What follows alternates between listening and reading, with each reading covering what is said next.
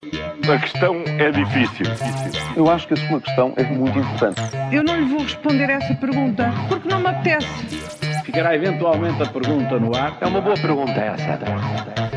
Esta manhã falamos de escolhas eleitorais. Eu é que combate a direita, pouco ou nada funciona, mas começamos uh, preocupados. Será que, Paulo, será que o verniz estalou de vez entre António Costa e Marcelo Rebelo de Sousa?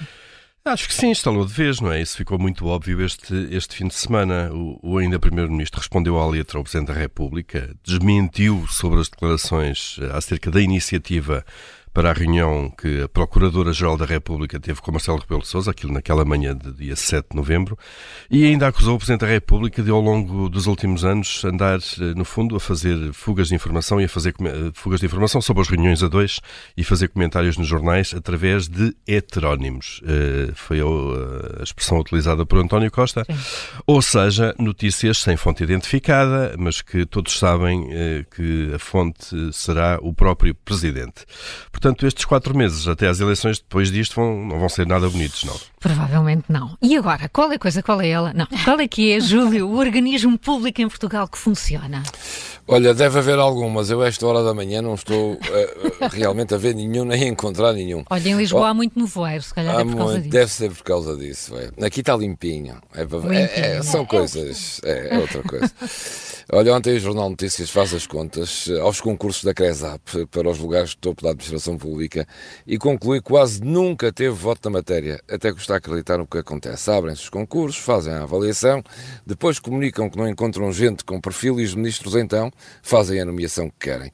Alguns dos candidatos são nomeados interinamente e quando abre o concurso já têm essa vantagem sobre os outros.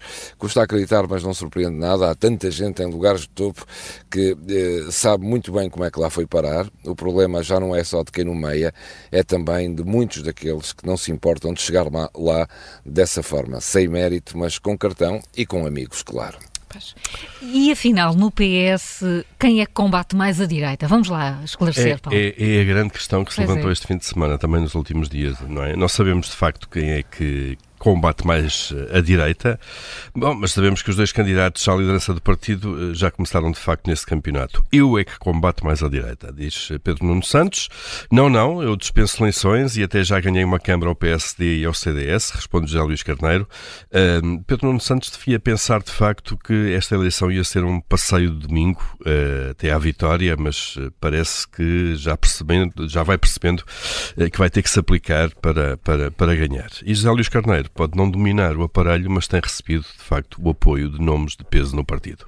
Eu tenho aqui uma pergunta que mandou a inquietar este fim de semana. Eu nem dormi bem.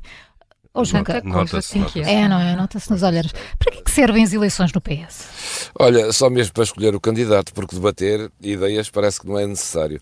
Na sequência do que Paulo estava a dizer, os dois candidatos de repente tiveram que saltar para o palco da competição eh, e o que interessa para eles é mesmo contar armas e apoios para divulgar quem tem mais e quem tem mais eh, apoios e quem tem mais ilustres. Ora, está-se mesmo a ver, eh, querem saber é de quem é amigo de quem.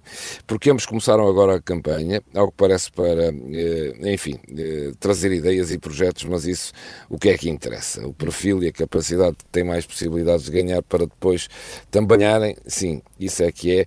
E por isso, como se sabe, não há apoios de borla, mas estes apoios para já, para os candidatos, é o que conta. Não é, é por acaso que há muito se anda a dizer que a crítica partidária está descolada da sociedade. A questão é difícil. Eu acho que a sua questão é muito importante. Eu não lhe vou responder essa pergunta porque não me apetece. Ficará eventualmente a pergunta no ar. É uma boa pergunta essa.